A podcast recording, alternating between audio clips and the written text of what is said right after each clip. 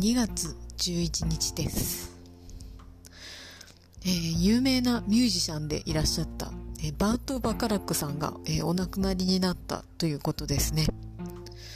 え私は、えこの方の作られた「 Close to You」という曲とあと、え「雨に濡れても」という曲がすごく好きで、えー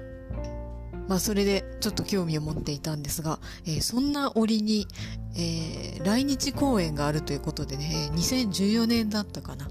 で、えー、ちょっと行ってみようかなと思っていたんですが、えー、何せチケット代金が、え、ね、結構、結構なお値段で、えー、あとは、まあ2曲しか存じ上げないのに、えー、ここで言ってもあまりまだ良さがわからないだろうなと思って、えー、結局行かなかったんですね。で、結局それっきりになってしまった。まあ、要するに、えー、直接お会いするというか直接聞きに、え伺うにはちょっとまだ 得というか、え経験値が足りなかったというような、えことになりますね。えまあ